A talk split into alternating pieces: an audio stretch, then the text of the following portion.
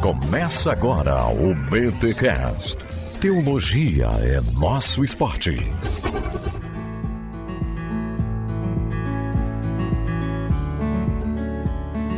Muito bem, muito bem, muito bem. Começa mais um BT Cash de número 496. Eu sou Rodrigo Bibo e na minha dieta de informação tem muita porcaria, infelizmente. Eu sou Leonardo Silva e sabedoria você não encontra em qualquer lugar. Eita. Eu sou a Camila Abreu e a minha pirâmide ainda tá invertida.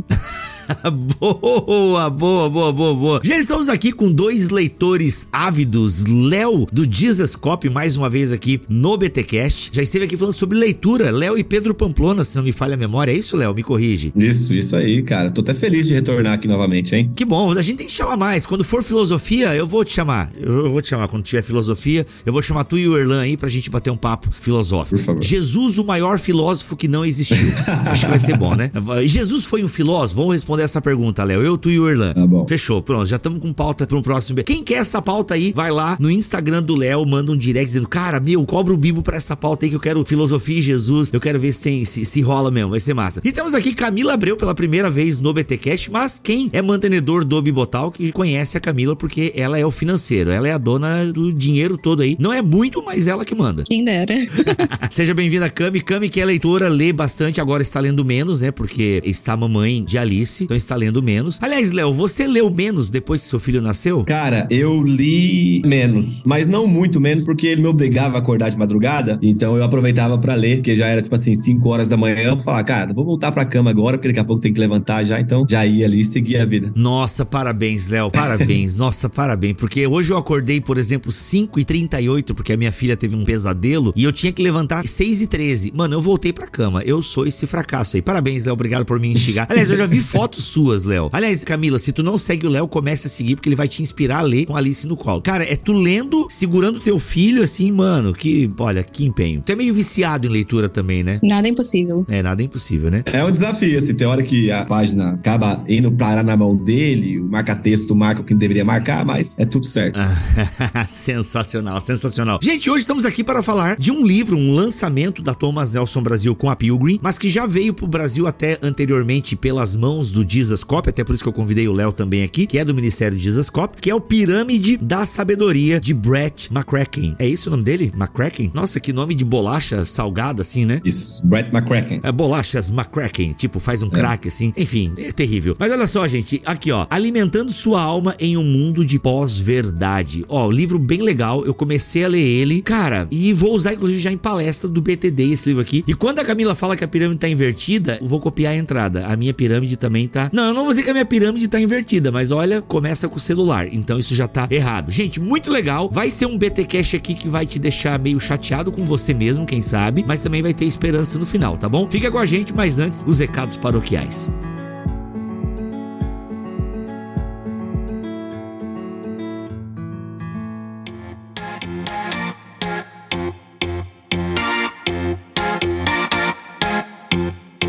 E nos recados paroquiais dessa semana, galera, é o seguinte: toda sexta-feira no YouTube, no YouTube do Bibotalk, tem uma nova atração que tá rolando lá. Eu não sei se você tá sabendo, eu não sei se você tá acompanhando, mas coloca na tua agenda, coloca aí, eu gosto do Bibotalk, então eu vou procurar o BT Papo. Eu e Cacau Marx, toda sexta-feira, às 11 horas da manhã, batendo um papo sobre os mais variados temas da teologia. Mas, Bibo, é tipo o BT Cash?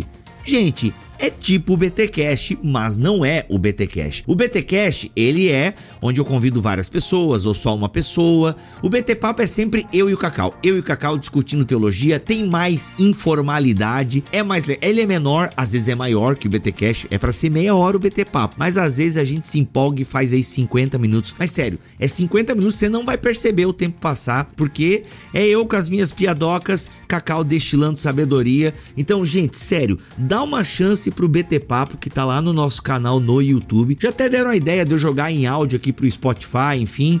Não sei, gente, não sei, mas por enquanto é uma atração do YouTube do Bibotalk. Então vai lá no nosso YouTube, já tem uns nove publicados. É, já começou tem um tempinho, tá bom? E a gente andou fazendo uns investimentos aí, então a gente quer melhorar, mais, produzir mais conteúdo para vocês. Então, galera, por isso quero pedir aquela ajuda para vocês, tá? O Bibotalk vive e se mantém de forma predominante dos mantenedores e clientes, tá? Graças a Deus pelos nossos clientes que estão aí, ah, né, contratando podcasts e tal, mas o principal ainda são os mantenedores. Como assim mantenedores, Bibo? Não tô entendendo. Gente que gosta do nosso trabalho e oferta mensalmente na nossa vida, tá bom? Pessoas que nos mantêm. Desde 2015 eu vivo dos mantenedores. Bibo, o que que eu ganho sendo um mantenedor? Você ganha aquela sensação bacana de ser mantenedor, mantenedora de um projeto que leva boa teologia, boa discussão até os confins da web. Então, esse é o principal motivo, é a principal motivação.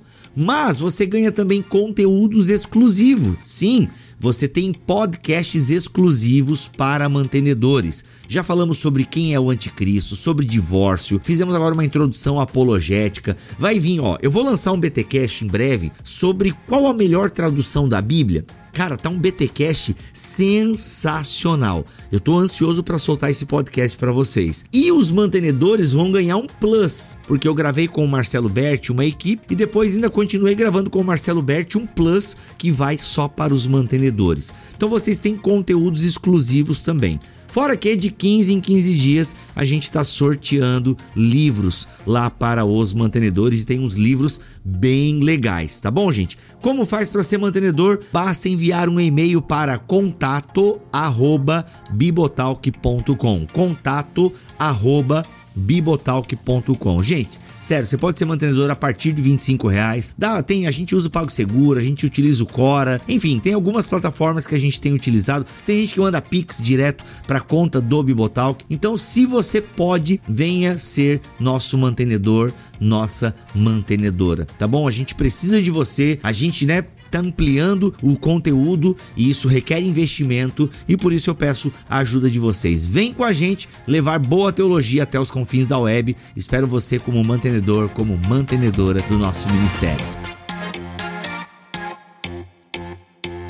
Quero lembrar vocês que está chegando o BTD. Sim, meus amigos, minhas amigas, agora em São Paulo a gente vai ter um encontro, tá? Dia 15 de abril. 15 de abril, daqui a pouquinho. Tá rolando o BTD. Ó, gente, tem 40 vagas ainda, tá? 40 vagas nesse BTD de São Paulo e eu não acredito que a gente não vai encher esse BTD, que vai ter eu, Cacau Marques e Israel Mazakorati falando sobre espiritualidade para uma sociedade cansada. Fora que vai ter um coffee break que eu sei que o time da ICC prepara lá, que é sensacional. Esse BTD, ele é promovido pela Igreja Cristã Conselheira do meu amigo Samuel e toda a sua equipe e é uma igreja que cabe 150 pessoas aproximadamente. Olha, ainda tem 40 vagas, tá? Então espero você lá, não deixa pra última hora, 40 ou 30, eu nunca lembro, gente. Tá acabando as vagas, tá acabando as vagas. É aqui em São Paulo, gente, né? Ou seja, vai ali, você que é de São Paulo região, vai nesse BTD, vai ter um clima bem intimista, bem legal, vai dar para conversar com todo mundo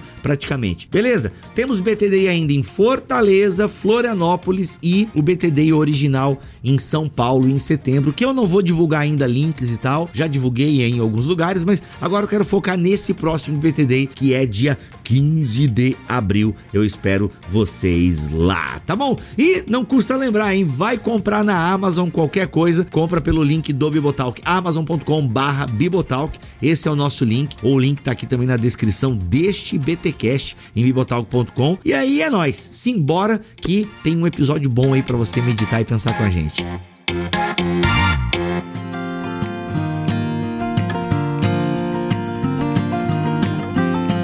Amigos, minha amiga, olha só, estamos aqui para falar sobre a pirâmide da sabedoria. Gostei muito desse conceito que o Brett McCracken ele traz, justamente pegando da pirâmide alimentar. Né? Ele começa a fazer essa analogia aí que quando se teve o conceito de pirâmide alimentar, ajudou muitas pessoas a dosarem o consumo de determinados alimentos e começarem a consumir alimentos mais saudáveis, criando uma consciência de uma alimentação. E a ideia da pirâmide então da sabedoria são as coisas que nós vamos consumindo, colocando para dentro da da nossa alma e que vão nos formando. A partir desse conceito aí da pirâmide da sabedoria, dessa ideia que o McCracken começa a desenhar nos primeiros capítulos, o que, que vocês pegam dali e já trazem aí os alertas para os nossos ouvintes a partir ali do diagnóstico? Acho que essa é a palavra, né? Os três primeiros capítulos que o McCracken traz, que foram os capítulos que eu li, é esse diagnóstico do nosso consumo de informação. Qual foi a percepção de vocês aí a partir desses três primeiros capítulos do McCracken? E eu quero até me ocupar bastante neles, até porque foi os capítulos que eu li e tô bem chateado comigo, inclusive. eu acho que eu fiquei muito presa nesse primeiro trecho do livro, que é a menor parte, mas é onde a gente fica mais assustado durante a leitura, porque são os alertas que são feitos sobre o nosso comportamento, né, de consumo. Eu acho que o peso maior, né, quando o autor começa a expor as fontes da nossa doença, é porque a gente começa a encontrar uma realidade que é quase que, não vou dizer impossível, mas eu acho que é muito desafiadora de ser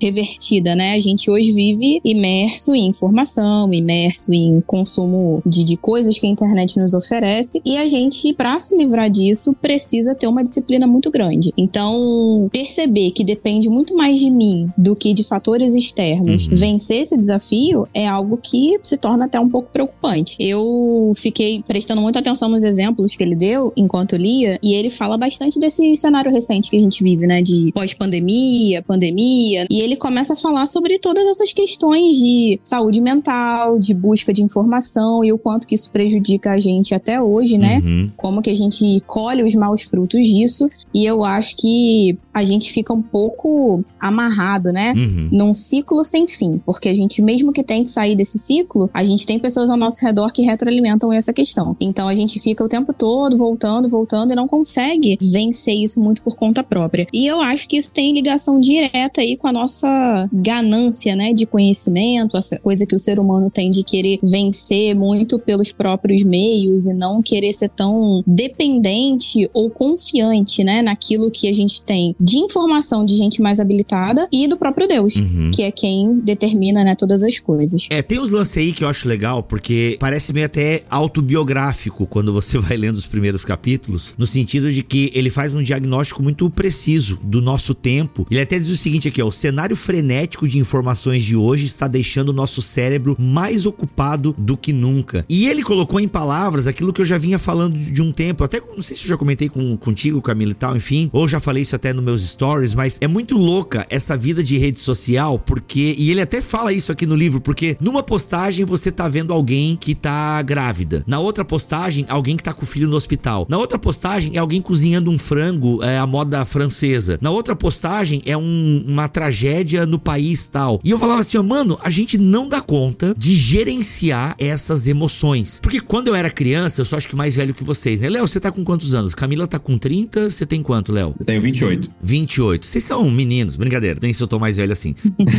Mas eu acho que vocês pegaram também essa fase. Porque na minha época, eu cresci numa época sem internet. Na minha época, o que que dava medo para nós?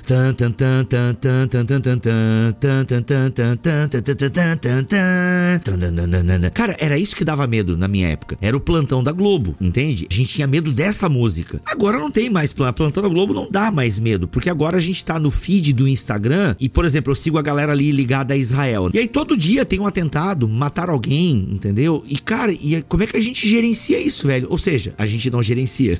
Sim. Eu enxergo, Bibo, que o homem é um ser inclinado ao conhecimento desde quando nasceu. Então, quando a gente olha para as escrituras, Moisés e a sua curiosidade o movendo até a sarça ardente, revela que o homem também é um ser curioso. Agora, quando nós estamos com um aparelho celular na mão, que é uma benção, que eu creio também que existem dois extremos: o descrédito total da internet, das suas funcionalidades e a demonização do uso também, eu creio que são extremos que a gente não pode cair, tem que tomar um cuidado. Então, qual é a grande questão? É a proposta que o autor nos traz no livro. Então, o cuidado deve ser o quanto consumimos do que consumimos. Tem um outro livro que eu estava lendo, e sempre que eu vou lendo, minha cabeça vai fazendo uns vínculos, eu creio que até um processo de assimilação e de aprendizado, chamado O Dilema do Porco Espinho, do professor Leandro Carnal. E ele fazendo uma análise de um livro do Schopenhauer, mas aí em um momento eu comento isso, ele fala que um adolescente de 13 anos de idade, no século 21, já recebeu mais informações do que o bisavô dele recebeu na vida inteira. Exatamente. Uhum. E isso nos dá um choque porque não temos filtro o bastante para lidar com essas informações. Então é como você imaginar se está sentado numa mesa comendo aquilo que está na sua frente. mesmo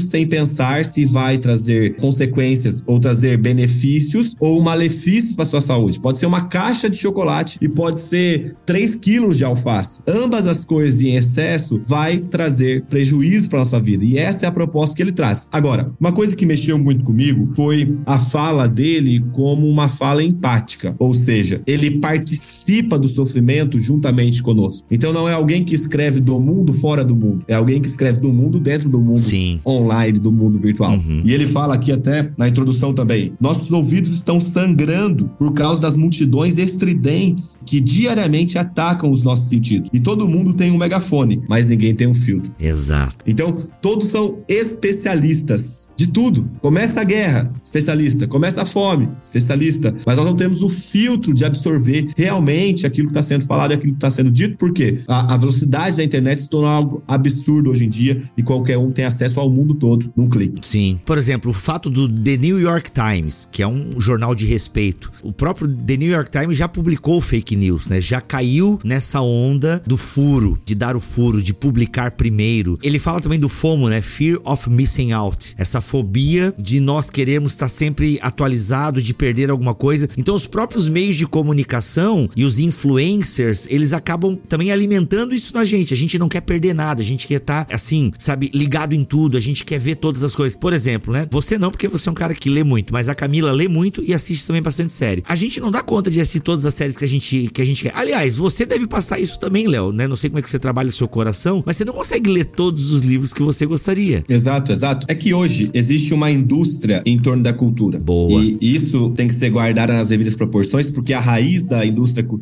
é um viés um pouquinho torto, mas em suma, olhando no, no geral, é interessante a crítica que eles fazem. Um livro hoje deixou de ser somente uma obra publicada a partir de um coração que queria ensinar. Se tornou algo a ser comercializado somente, não que os fins comerciais não tenham importância, mas é que não pode ser o fim último da coisa. Ou seja, não pode somente ser voltado para isso. E no mundo que nós vivemos, percebemos que quanto mais você faz, quanto mais você gera, mais você ganha. E aí, consequentemente, entramos num círculo vicioso aí. Uhum. É, os livros são importantes, tanto que eles fazem parte da pirâmide que o McCracken tá elaborando aqui, né? Olha, ó, tá um, dois, três, tá em quarto lugar os livros ó, na pirâmide dele. Legal. Camila, alguma questão aí nesse desse grau de ansiedade que a gente vive e somos bombardeados, né? Ou seja, o estilo de vida que era para nos trazer mais felicidade, mais comodidade, aliás, mais tempo, né? A tecnologia era para nos dar tudo isso, mais tempo, mais comodidade e no fundo a gente tem mais, mas somos menos. Que até eu tô parafraseando uma frase dele aqui em algum momento do livro, né? Temos mais, mas somos menos. É, eu acho que a gente, a internet deveria, né, fornecer e ela fornece. A gente é que não sabe usar, né? A gente não tem autocontrole para poder aproveitar as ferramentas da maneira correta. O que me choca um pouco nisso é ver essa coisa da aceleração, né, que a gente tudo quer saber, tudo quer comentar, a gente quer ser especialista em coisas que a gente não é, né? A gente quer dominar assuntos que às vezes estão muito distantes até das nossas aptidões e o quanto isso muitas vezes torna a gente insensível às coisas ao nosso redor. Então você falou do, do feed, né, que a gente tá rolando aí, tem um nascimento, tem uma morte, tem uma pessoa lamentando uma perda de emprego, outra pessoa comemorando qualquer coisa que seja O emprego. é, não, e até assim, futilidade e aí piada. Não dá tempo dos nossos afetos serem é, é, trabalhados e amadurecidos, né? Então a gente tá o tempo todo com tudo muito flutuante. O autor, ele não explora profundamente isso, mas outros livros, né, que comentam sobre essa questão do uso de rede social vão falar muito sobre a questão de saúde mental. Uhum. O quanto que as pessoas se tornaram ansiosas, depressivas por conta desse excesso. Então é- tem alguma coisa errada. A gente percebe que os nossos afetos, eles não estão ok. Eles estão aí sendo moldados e dominados e conduzidos por todo esse movimento online. E aí a gente vai percebendo também um pouco da mudança de personalidade das pessoas dentro da igreja, dentro das casas, de acordo com o que ela usa mais. Então a gente vê que quem usa mais o Instagram geralmente é uma galera mais soft. Quem usa mais o Twitter é uma galera já mais faz questão de opinião, que é mais militante, mais agressiva, né? Então eu percebo um pouco desse. E quem usa Dessa- Facebook é velho, né? Só pra terminar aí. É, é, compartilhando GIFs de bom dia, né? Exato. E, e coisas afins. Mas eu acho que esse ponto, assim, é um ponto que faz a gente perceber que, caramba, aonde a gente vai parar com isso, né? Eu lembro, lembrei muito até quando a gente começou a falar sobre o livro, né? é, do dilema das redes, que a gente realmente se tornou produto. A gente não consome mais o produto, né? A gente tem ali a ferramenta para otimizar o nosso tempo, para facilitar as nossas negociações do dia a dia, seja trabalho, seja alguma questão familiar, mas a gente não sabe usar. E aí a gente se tornou produto de algo, de uma inteligência uhum. artificial, de uma tecnologia que deveria, na verdade, nos servir, né? Então, esse ponto eu acho que é um ponto de muito alerta e que deveria estar em constante reavaliação, mas a gente não consegue porque a gente se viciou e se intoxicou disso tudo.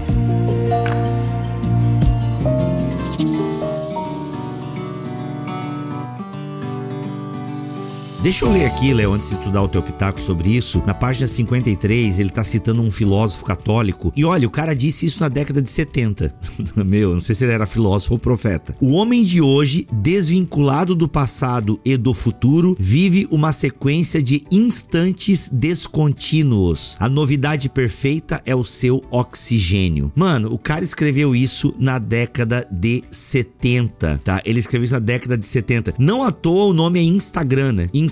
Ou seja, o próprio Instagram foi feito para você passar a vida inteira ali rolando. É feed contínuo. O feed do Instagram é contínuo. E outra coisa que eu acho muito preocupante também nessa nossa vida da hiperconexão. A gente hoje vive hiperconectado. A gente tem, né, os nossos aparelhos, as nossas redes sociais, a gente consegue acessar de todos os devices que a gente tem. Então a gente tem uma hiperconexão. É a questão da bolha que a gente acaba vivendo. Até o dilema das redes vai tratando isso, né? Você vai sendo alimentado não de um consenso, que é uma, um dos fatores positivos que a internet pode ter. Ela te dá um consenso sobre determinado assunto, analisando vários lados, vários pontos e tal. Mas não, é uma bolha, ou seja, uma câmara de eco, onde você vai só encontrando pessoas que pensam como você. Gente, nós vimos isso agora no período político, né? Se você é de uma linha mais à esquerda, vai aparecendo só coisas contra a direita. Se você é de uma linha mais direita, vai aparecendo só coisas a favor da direita contra a esquerda. E é isso, e, e já não se discute mais onde está a verdade. Essa discussão não é mais importante, entendeu? É, cara, não, é isso. O que importa agora é a curtida, é o like, é a formação da cabeça, da ideia. É uma verdade produzida por aquilo que eu quero que as pessoas acreditem que seja verdade, entendeu? Porque quando você vê, por exemplo, né, um adulto que caiu numa fake news de WhatsApp e aí você mostra para ele que aquilo ali tá errado e que não é bem assim, ele não se convence de que aquilo ali tá errado. Ele diz assim, ó, é, isso aí é mentira, mas poderia ser verdade. Ele chama isso até aqui, o Bibo, na página 40, como o viés de confirmação. Viés de confirmação. Viés de confirmação. Fala um pouquinho, Léo. Que ele traz esse conceito de que o Instagram, ou perdão, as redes, a internet em si, não só o Instagram, mas todas as redes sociais, gera um mundo a fim de me agradar. Porque quanto mais agradado ou mais satisfeito eu estou naquele momento, mais eu permaneço naquela rede. Então, um exemplo, vou entrar no aspecto teológico. Boa. Se eu sou mais calvinista, os reformados vão aparecer em abundância na minha tela. Poucos pentecostais. Se eu tenho um viés neopentecostal, vai aparecer, né, algumas coisas que a gente enxerga na internet. Se eu tenho um viés pentecostal, vai aparecer. Então, o Instagram e todas as redes vai nos alimentando daquilo que nós gostamos, porque eles não querem confirmar a verdade. Uhum. O que eles querem é, é me segurar o máximo de tempo possível olhando, consumindo, para que eu também depois possa ser consumido como audiência proposta para a venda. Exato. Então, essa crítica, esse viés da informação. Agora, o que que eu faço, Bibo? O que que eu faço quando eu tô assim e vendo ele falar? Eu lembro que, lendo essa parte do sintoma de número 5 que ele traz aqui, né? Do viés da, da informação, eu começo a confundir, às vezes, meu algoritmo. Porque ao mesmo tempo que eu tô seguindo alguém de direita, eu começo a seguir alguém de esquerda. Aí eu começo a seguir um jogador de futebol, mas eu também sigo um lutador de jiu-jitsu. Por quê? Para que o algoritmo possa entender, mas ainda assim, cara, se a gente parar pra pensar de fato, é os meus gostos. Uhum. Entende? Ah, eu tô querendo algo equilibrado o Instagram. Oh, tô com o Instagram na cabeça, mas as redes. A meta, vai, a meta, a meta. A meta, a meta, porque vai comprar a empresa toda, né? A meta. a meta vai me trazer as informações que eu quero. Porque para e pensa, você tá numa praça. E isso acontecia muito no passado. Meu avô, sou de uma cidade bem pequenininha, chamada Cambuí, é sul de Minas Gerais. E meu avô tem uma prática que ele tinha desde quando eu me lembro por gente. Ele vai conversar com os senhores lá no ponto de táxi. E aí você senta no ponto de táxi, você não consegue calar a boca que vai falar contra você ou contra contra as suas ideias. Então, o viés de confirmação no âmbito físico, real. de comunhão real, real, não acontece. Porque você tá com alguém que vai falar: eu não concordo com a sua ideia, eu respeito você, a sua posição, mas eu discordo da sua ideia. Agora, não é aquilo que a sede me propõe. Pelo contrário, quanto mais eu calo o outro, mais aparece aquilo que eu quero ouvir. Por isso que é chamado de viés de confirmação. Exato. Isso é um ponto até interessante, porque eu não sei aí na, na bolha de vocês, né? O Léo acho que tá em São Paulo, né? Bibo em Santa Catarina, eu tô no Rio. Eu percebo que o pessoal foca muito esse sintoma no, na galera mais novinha, né? Os millennials, a geração Z, né? Mas eu percebo que de uma maneira geral, as pessoas elas estão priorizando os relacionamentos virtuais por conta dessa seletividade, né, de assuntos e por conta do,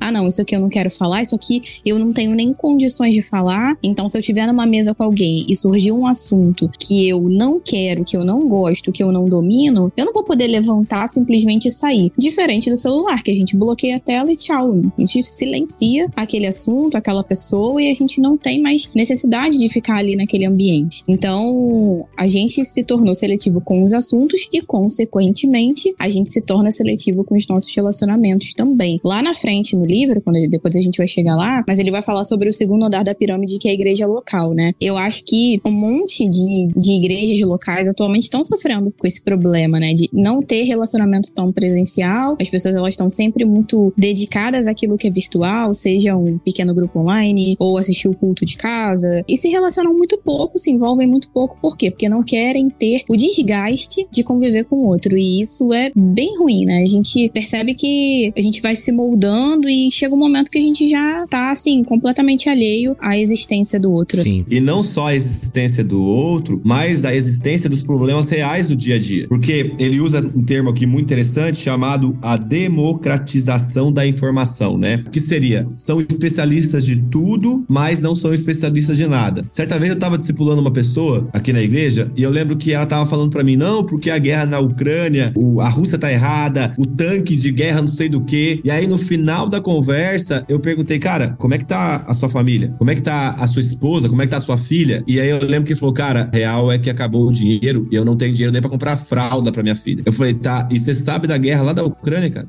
Será que você não tinha que estar preocupando com a questão real que está próxima a você? E claro que nós devemos ter essas coisas como pautas de oração. Ninguém quer que a injustiça esteja estabelecida ou sendo estabelecida no mundo. Pelo contrário, vamos orar contra isso, que o reino do Senhor se manifeste, que haja paz, justiça naquele lugar. Porém, eu não posso deixar isso me consumir ao ponto de eu ser especialista de algo que está distante de mim e totalmente negligente aquilo que está próximo a mim. Então, sim, é importante que saibamos os acontecimentos do mundo, mas com cuidado, porque existem questões reais que vai além do virtual, que vai além das telas e que também podem gerar consequências profundas pro nosso dia a dia. Legal, olha só, o McCracken aqui, Releasing McCracken, a Camila falando dos bastidores aqui, o Kraken, né, que é o da mitologia grega lá, ele fala o seguinte, ó, ele fala dessa glutonaria, né, dessa glutonaria de informação e como isso nos faz mal. Então, vamos falar aqui os sintomas, já, a gente pincelou alguns. O primeiro sintoma, ansiedade e estresse, ele vai discorrer, inclusive tem um livro chamado iGen, que fala dessa geração mais nova, né, e cara, a gente tá diante de um colapso de saúde mental aí, segundo essa autora, e vários outros autores também têm falado sobre isso, que é cada vez mais adolescentes com crises de ansiedade e tal, e sem dúvida isso tem a ver com o avanço dos smartphones, a internet na palma da mão, a velocidade, né? Sem sombra de dúvida, a velocidade da internet na palma da nossa mão é responsável também por essa velocidade de desgaste, estresse e saúde mental. Não tem dúvida em relação a isso. O próprio consumo da pornografia, mano, por que que aumentou tanto o consumo da pornografia? E aí os poucos poucos sites. É porque, cara, quem domina o mundo da pornografia é dois ou três sites, se eu não me engano, que manda no conglomerado aí de pornografia do mundo. Velho, é a internet. É você poder ver em Full HD na palma da sua mão a pornografia. Enfim, o avanço da internet, que hoje a gente não vive sem, né? O Wi-Fi é quase o nosso oxigênio, né? Então, assim, ele pode ser uma benção, mas a gente tem visto aí que ele tem sido mais maldição, para usar uma terminologia bem neopenteca, porque, mano, a gente simplesmente somos glutões de informação. Então, isso tem gerado ansiedade ansiedade e estresse, tá? Aí ele vai discorrer sobre isso. Desorientação e fragmentação. Isso aqui é muito legal, né? Isso é importantíssimo. E aí ele fala justamente disso, né? Como é tudo desorientado, tudo fragmentado, especialistas de nada, né? Então, assim, você tem vários especialistas em moda, vários comentaristas políticos, o Instagram de mães, Instagram de pais e não sei o que. Tipo, antes a gente só ficava com inveja do Rodrigo Hilbert, agora tem um monte aí, não sei o que, tal, tal, tal. E, ah, e essa ideia também, né? A gente é tudo muito rápido e rasteiro. Por exemplo, exemplo, eu não sei porque o Instagram acha que eu gosto de cozinhar. É porque eu acho que eu tentei enganar o algoritmo e agora eu acabei gostando de ver mesmo. Ele deve estar tá achando que você gosta de comer, né? Aí ele tá te entregando comida. Comer, pode ser também. Mas me aparece muito aqueles caras fazendo receita. E, mano, é assim, fazendo receita, fazendo um frango francês com menos de 30 reais. Aí mostra o cara. E, cara, é um vídeo de um minuto e meio. E o cara me faz um prato, assim. Então tudo tá, tá, tá, tá, tá, pu, pu, pu, tudo corte. As pessoas estão pedindo pro BTcast ter corte. E eu me recuso, cara, a ter cortes do BTcast. Porque não dá, não tem como fazer corte de um tema que a gente tá construindo. Eu não quero lacrar, eu não quero ter um corte para lacrar, entendeu? Então, é muito complicado. A gente tá vivendo assim nessa fragmentação da informação e eu quero aquilo que me faz bem. É uma droguinha, entendeu? Me dá uma dopamina aí. Bibo, traz pro nosso meio teológico. Boa parte dos teólogos da internet que você conversa hoje são franquistais teológicos. É. Você vê que é um, um conglomerado de tradições que você fala, cara, nem a genialidade de Agostinho, de Calvino, de Tomás de Aquino conseguiria emendar as coisas do jeito que você emendou e foi essa bagunça. É. Então vamos supor, alguém manda na minha caixinha e te pergunta, pô, pode ter pastora? Aí eu respondo de acordo com o que nós cremos, com a família de Zascope e de acordo com a doutrina que nós estabelecemos como presbitério. Ok. Aí o, o batista vai responder outra coisa, o presbiteriano, o assembleano, e aí a pessoa vai, cara, criando aquela bagunça teológica na mente dela. E pior, porque nós sabemos que a teologia pensada, refletida, vai desaguar numa prática. Quando a teologia é confusa, a prática também é confusa. Exato. Então, essa ideia da fragmentação, cara, ela é muito perigosa. Porque para e pensa, o cara é especialista em tulipe. Ou então o cara é especialista em dons espirituais, mas não sabe como que isso casa no plano da redenção completo de Deus. Sim. O cara sabe de tudo, mas ele não entende a linha. Oh, e nem sabe aplicar isso na própria comunidade local, porque tem isso também, né? Ou seja, são teólogos de internet que no fundo não vivem no chão da igreja e não percebem. Porque assim, nós somos produtores de conteúdo. Jesus Cop produz conteúdo, Bibotalk produz conteúdo. Inclusive até com pegadas diferentes muitas vezes. E a gente, pô, é o nosso ministério. Aliás, o próprio McCracken, ele é jornalista ali do Coalizão pelo Evangelho, né? Ele é editor lá da revista teológica do Coalizão pelo Evangelho. Então nós produzimos conteúdo, nós temos um viés de alguma forma, né? nós não somos neutros, por mais que o Bibotalk procure ter uma certa pluralidade, o próprio podcast do Dizescope também leva pessoas diversas e tal. Então assim, né? enfim. Eu sei o que você ia falar, cara. É, não, eu ia falar, pô, porque num dia tem Jonas Madureira, no outro tem um cara que fala, meu Deus, o que esse cara tá fazendo aí? Mas tudo bem. Mas o que acontece? Eu penso que tanto o Dizascope quanto o Bibotalk, enfim, a gente tem uma política muito clara. Gente, parta da comunidade local de vocês. Por que, que as pessoas ficam tão confusas? Porque no fundo, infelizmente, as comunidades locais, elas não preparam teologicamente os seus membros. Comunidades locais não estão incomodadas ou não estão com a intenção de fazerem um credo, por exemplo. E é importante. Não tem essa de só Jesus, é só a Bíblia e basta. Não, cara, você tem uma tradição. É bom você aprender diferentes ensinamentos sobre determinada coisa, ver a pluralidade da teologia, a sinfonia que é a teologia no meio evangélico protestante e por aí vai. Agora, você tem que partir de uma base, porque se você não tem uma base, aí é isso, é esse cara que mistura um monte de coisa, não sabe direito o que é, e aí ele fica todo confuso. Por exemplo, nós no Bibotalk recentemente, a gente voltou a falar com força sobre uma leitura de Gênesis não tradicional, por assim dizer, mas que é ortodoxa. A gente não tá é, se pautando em hereges da história, não. Homens e mulheres de Deus, entendeu? Tementes ao Senhor que tem uma leitura. Aí a galera, meu Deus, eu passei a minha vida inteira lendo Gênesis dessa maneira, vocês agora estão falando isso. Te acalma, pesa as informações. Mas por quê? Porque como a gente vive na cultura do imediato e a pessoa queria o quê? Ela queria um Reels, ela queria que a gente resumisse tudo num Reels para ela poder fazer a escolha. E cara, o caminho da sabedoria, ou seja, é uma pirâmide, é um caminho, seja um caminho, seja uma pirâmide, é algo que você tem que trilhar, é algo gradativo. E o problema é que as redes sociais e a maneira com que a gente vive hoje, ela é imediatista. E isso não funciona no caminho de Deus. Não tem como, não é imediato, sabe? Não é imediato. É um caminho, é discipulado, é devagar, sabe? É devagar, devagarinho, como dizia aquele hino. A crítica que ele faz aqui ao conceito da pós-verdade, né? Que é um conceito até estranho, enfim, não vou entrar nesse mérito de discussão do conceito em si. É muito bem fundamentada a crítica dele, porque uma das características da pós-modernidade, desse período de pós-verdade que nós vivemos, é o abandono das tradições. Então, eu desconsidero o passado, porque eu acho retrógrado, e eu considero o novo vinculado com algo bom. Mas a grande questão, e ele traz aqui, abordando esse aspecto dos livros, como a Camila disse, os livros, ainda mais dos mortos, foram aprovados por um crivo que é extremamente zeloso na sua avaliação, que é é o crivo do tempo. Então, nós temos hoje livros de Agostinho de Hipona, de aproximadamente 330 anos depois de Cristo, ali 360 depois de Cristo. Até hoje esses livros chegaram é porque perduraram na história pela sua qualidade, perduraram na história pela eficácia, pela eficiência do pensamento daquilo que Deus fez por meio de Agostinho e que também influencia todos nós cristãos, reconhecendo isso ou não. Enfim, esse conceito de pós-verdade é algo complicado dos nossos dias. Sim, exato.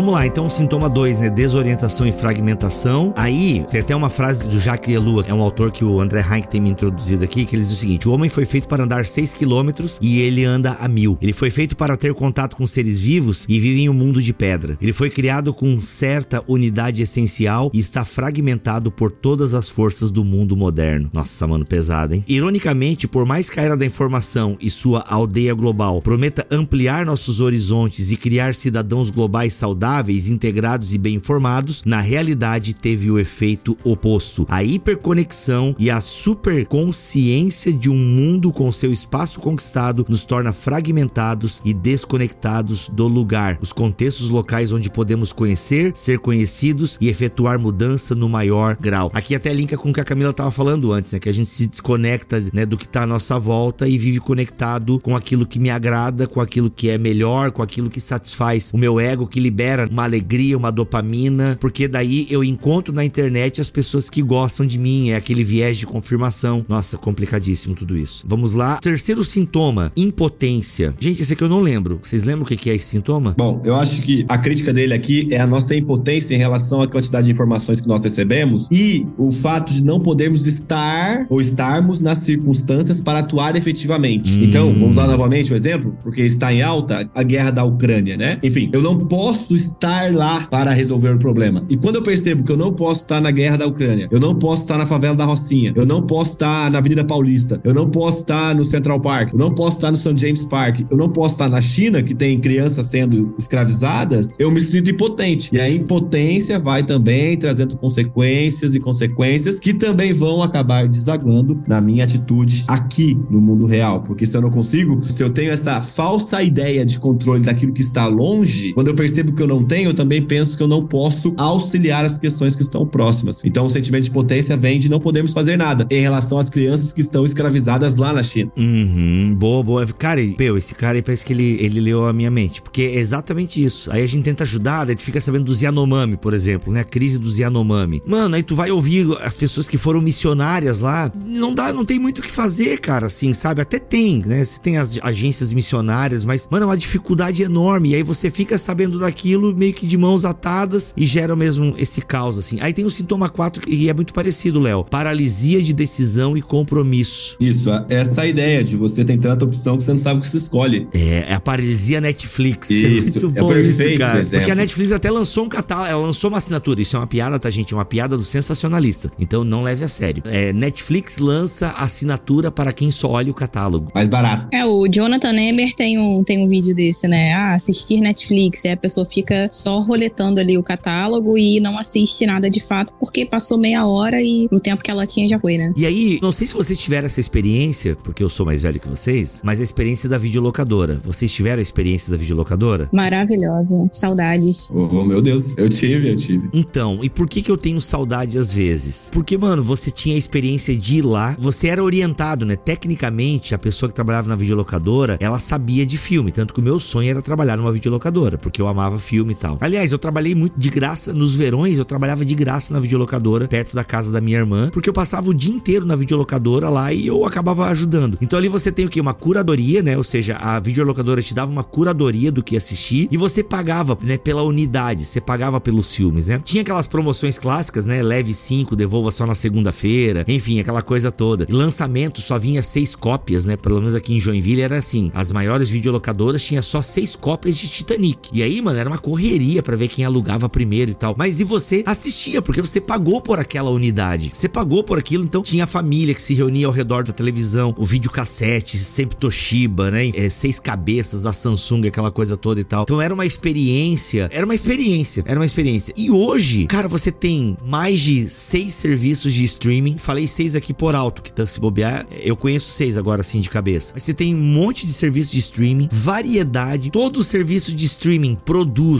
o seu especial, né? O seu original. E no fundo, cara, você tá lá, mano, vou tirar um tempo para ver alguma coisa. Cara, o que, que você vai assistir? É literalmente, você fica ali paralisado diante de tantas opções. Você fica ali, porque é um mundaréu. Essa experiência aí da locadora, ela trabalhava muita coisa, assim, né? Como era trabalhado na era analógica mesmo, né? A gente tinha que esperar o filme sair do cinema, aí tinha aquele tempo de processamento até chegar na locadora, né? Que uhum. tinha toda a produção dos DVDs, do, das fitas, né? Então a gente tinha que esperar, a gente tinha que esperar a disponibilidade. Tinha locadora que até trabalhava com reserva, né? Que você deixava lá seu nome na fila e tal. Mas eu acho que isso fazia com que a gente fosse mais paciente, né? uhum. né? E, e analisasse melhor e aproveitasse muito melhor o conteúdo. Hoje a gente até tem alguma curadoria de conteúdo, né? A gente tinha lá o funcionário da locadora que dizia pra gente se o filme era bom ou não, se fazia nosso estilo ou não, se a gente tinha amizade ali com o atendente, ele sabia o que a gente gostava. Hoje a gente tem no YouTube ali os críticos de cinema, né? A galera que comenta conteúdo, que é ok, mas na verdade eles também estão nesse movimento de massa, eles estão comentando o que tá entrando. Então a gente fica assim, meio que à mercê da opinião do outro, então vai consultar um site desses, né? Tipo o Rotten Tomatoes, né? Que a gente olha lá a nota, e a gente tá olhando a nota de gente que a gente nem conhece, que a gente não sabe se tem uma opinião parecida ou não com a nossa, né? E a gente, ah, não, confia que dá certo. Aí você não vê, às vezes, aquele conteúdo que é muito bom, já aconteceu isso muito comigo. Deu assim, ah, não vou ver não porque a nota tá ruim. Aí meses depois eu pego para ver e falo, caraca, o filme é maravilhoso. E eu tinha deixado de ver por causa da opinião de terceiros. E esse movimento aí a gente vai reproduzindo cada vez mais em vários lugares, com teologia, uhum, com cultura pop, uhum. com opinião política. A gente vai fazendo a nossa seleção ali do que, que a gente acha que é bom, baseado na opinião de ninguém. A palavra que você usou, Camila, espera, é. foi perfeita. Porque hoje em dia, eu não sei se vocês lembram, na minha época, minha mãe, coitada, minha família, família humilde, e não tinha TV a cabo.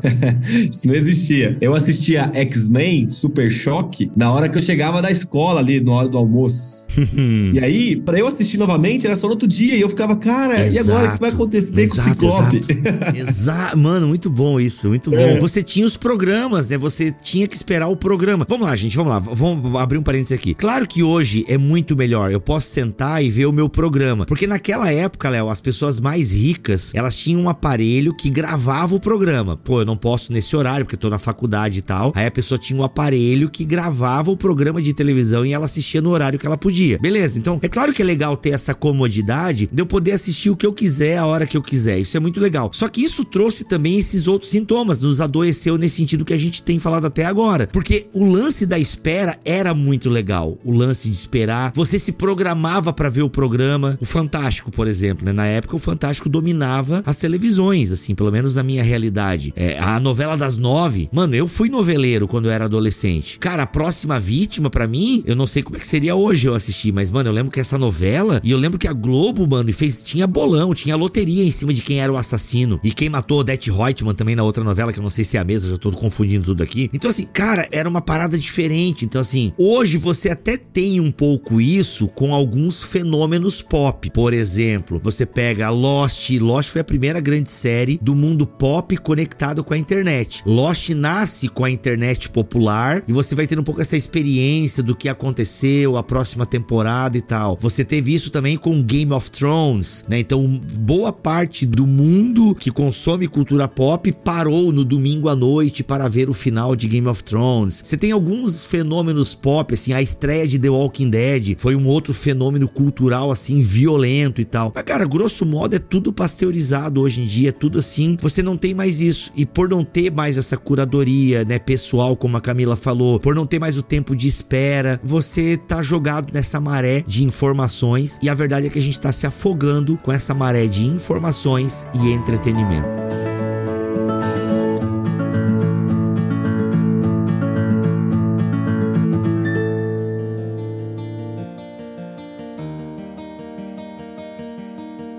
A gente até pode pensar no seguinte: tem algumas plataformas que fazem o lançamento semanal, né? Exato. Como teve agora com The Last of Us e vai entrar agora Succession, né? Que a gente gosta bastante. Uhum. Que são séries que saem um episódio por domingo. E tem galera que odeia, que fica com raiva, porque, caraca, eu vou ter que esperar uma semana, não tem como maratonar, né? Mas eu lembro, assim, da sensação de. Dessa, disso que você falou, né? De esperar pra ver aquele programa que foi anunciado. E isso eu acho que até a gente pode fazer uma analogia com o que ele fala aqui nesse tópico, que é do FOMO, Uhum. que era um FOMO do bem, assim, que era legal, a expectativa era boa. Era uma coisa que não, a gente vai esperar pra ver esse conteúdo. Não é uma coisa de dominar todos os conteúdos e ver todos os programas que tem na televisão, naquele canal ou em todos os canais, né? Não era um desespero, era uma coisa boa, uma expectativa de que a gente ia consumir algo que era útil pra gente, que tava dentro ali da nossa curadoria pessoal, né? Então, essa coisa de hoje ter tudo muito disponível faz com que a gente fique realmente indeciso e sem poder, né, de, de escolha, porque o nosso poder, ele parece que foi entregue aí a esse fluxo incessante de, de opções, né? Exato. Não, e ele ainda complementa, só pra terminar aqui, depois no capítulo 2 ele vai falar sobre essa questão das novidades, né? Ele já puxa um outro gancho que tem a ver com isso, do quanto que a gente tá mesmo nesse desespero de novidade. A gente tem aflição de quando tem algo velho em casa. A gente tá sempre querendo um conteúdo novo, um vídeo novo no canal de alguém que a gente gosta, é, um livro novo na nossa biblioteca. A gente não consegue mais ter o prazer de desfrutar daquilo que é mais tradicional, que é antigo, então que a gente pode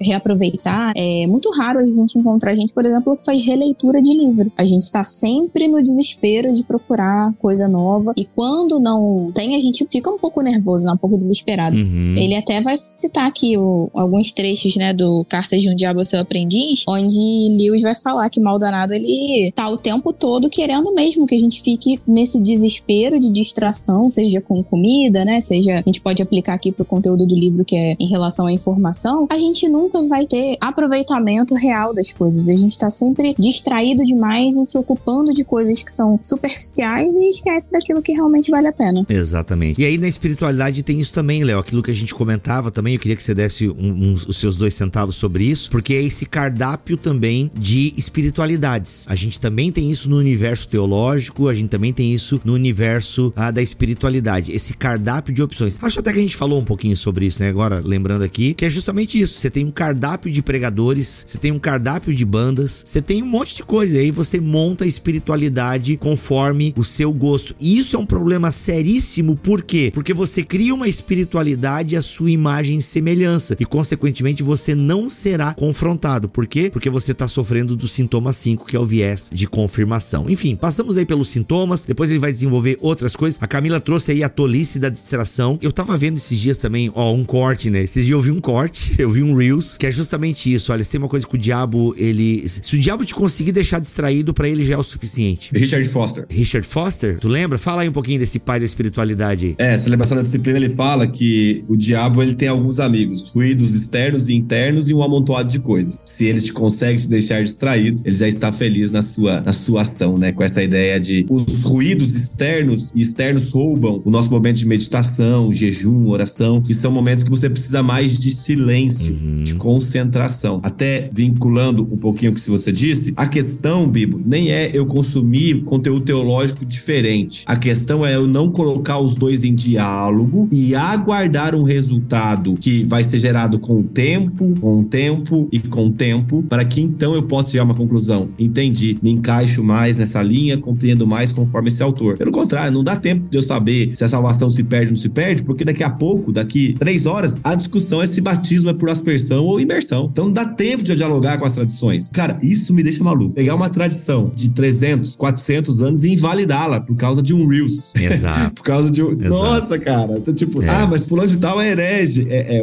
ok, calma, vamos escutar.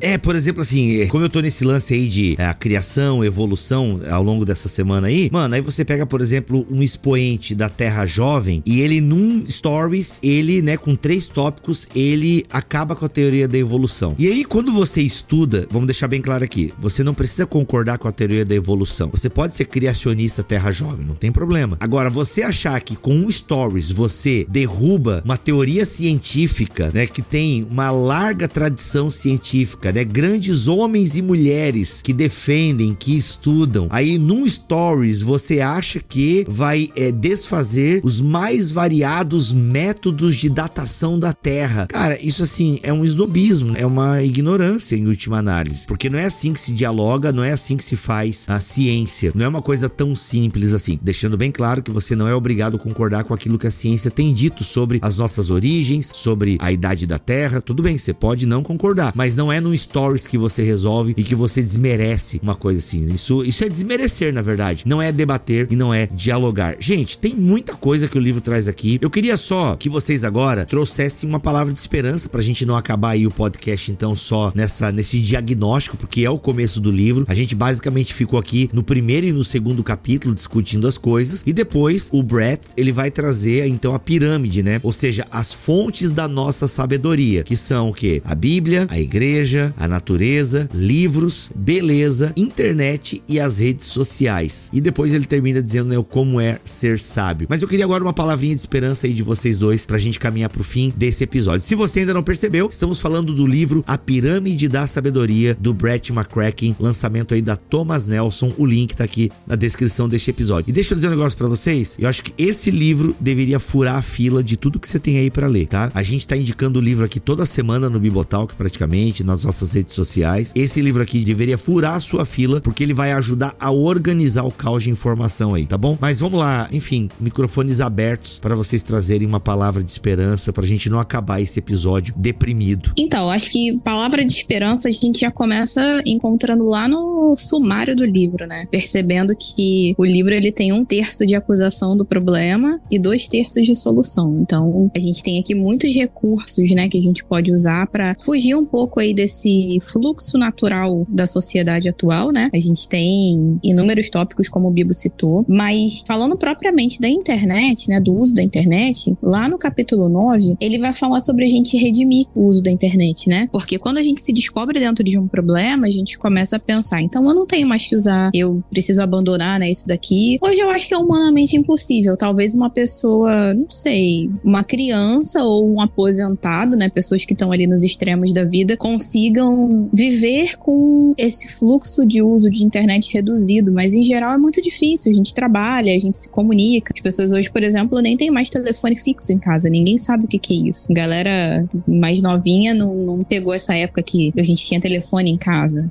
Então a gente hoje não tem muito como fugir, né? Mas a gente pode saber formas, né, de administrar o uso disso tudo. E eu acho que essa palavra que ele usa aqui na página acho que 180, ele vai falar sobre redimir o uso da internet, vai falar sobre a gente olhar para as coisas e aproveitar mesmo o que é bom. Seja no, no uso daquilo que estão fornecendo pra gente, seja na criação do conteúdo. Ele até na, na página 180 ele vai falar sobre a plataforma, né? Falando sobre quem cria conteúdo através de blog, através de rede social. A gente pensa que a gente tá gravando um podcast que já tem 12 anos na internet, né? Já tem aí um trabalho consolidado e a gente tá aqui por conta da internet. E é por isso que as pessoas estão ouvindo, estão aprendendo conteúdos legais, estão edificando sua fé, estão conseguindo crescer é, naquilo que diz respeito ao conhecimento de Deus. Porque a gente tem acesso à internet. Mas não significa que a gente precise reter tudo de todo mundo, aprender tudo de todo mundo, porque senão a gente vai enlouquecer, a gente não vai ter condições de acompanhar tudo. Então, eu acho que redimir o uso da nossa internet, né, e dos conteúdos em geral digitais é algo importante. Reduzir talvez o consumo, né, de, de coisas que sejam nocivas até a nossa fé, né? A gente consegue filtrar um pouco disso. A gente talvez não tenha discernimento de todos os assuntos, mas a gente consegue saber onde a gente pode pisar e onde a gente não pode pisar. E tentar priorizar aquilo que Deus nos deu primeiro, né? Que foi a palavra dele, a nossa comunidade local, que é algo que tem sido muito sacrificado hoje em dia por conta, né, dessa virtualidade. E depois desfrutar das coisas criadas por ele. E por fim, desfrutar também de internet, que foi algo que Deus deu inteligência às pessoas para criar. Então, a gente tem ali uma ferramenta muito boa, mas que a gente consiga também dominar a nossa ganância, a nossa sede, né, por conhecimento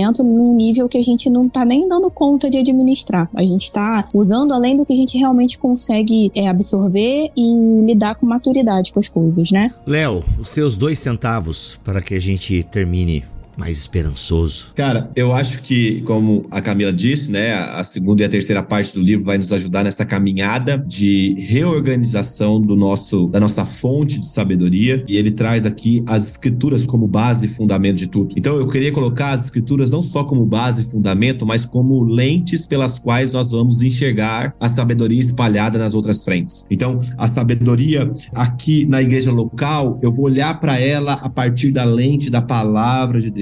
A sabedoria na criação, eu vou olhar através da palavra de Deus. Sabedoria no livro, eu vou olhar através da palavra de Deus. Na beleza e nas sedes, eu vou ter as escrituras não só como fundamento, mas também como meio pelo qual eu interpreto os acontecimentos, circunstâncias que acontecem ao meu redor, sabe? É esse desafio, Bibo. Eu acho que é o momento que nós vivemos e é até a proposta que ele nos traz de voltarmos o nosso coração para a palavra como fundamento principal da nossa vida, como fonte principal da sabedoria que nos conduz. Porque é um conhecimento revelado, não é um conhecimento somente do intelecto, não é somente um conhecimento empírico, mas é revelação do céu, revelação do Senhor para nós, para nos guiar, para revelar a nós quem ele é, quem nós somos e onde nós estamos e qual é o plano dele perfeito na terra. Então, na mensagem de encorajamento é que no mundo de pós-verdade nós possamos nos fundamentar na verdade absoluta do Senhor.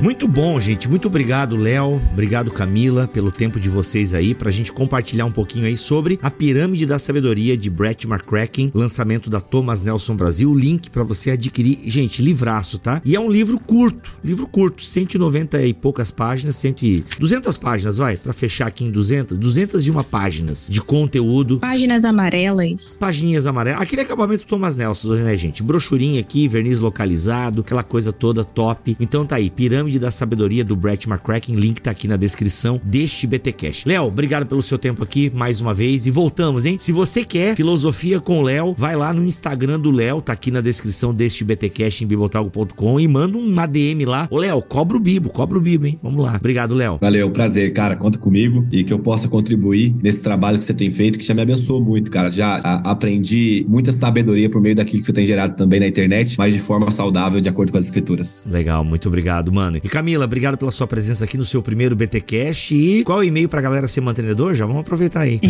você quer ser mantenedor, você pode mandar uma mensagem para contato bibotalk.com, que a gente vai te responder. Vai ser um prazer ter você com a gente. Legal. 48 horas, né, Camila? Em 48 horas a gente responde. Isso. Não seja ansioso. Isso aí. Espere a resposta da Cami.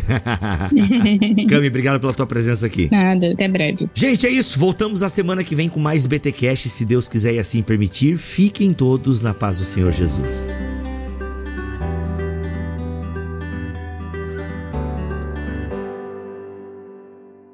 Este podcast foi editado por Bibotalk Produções.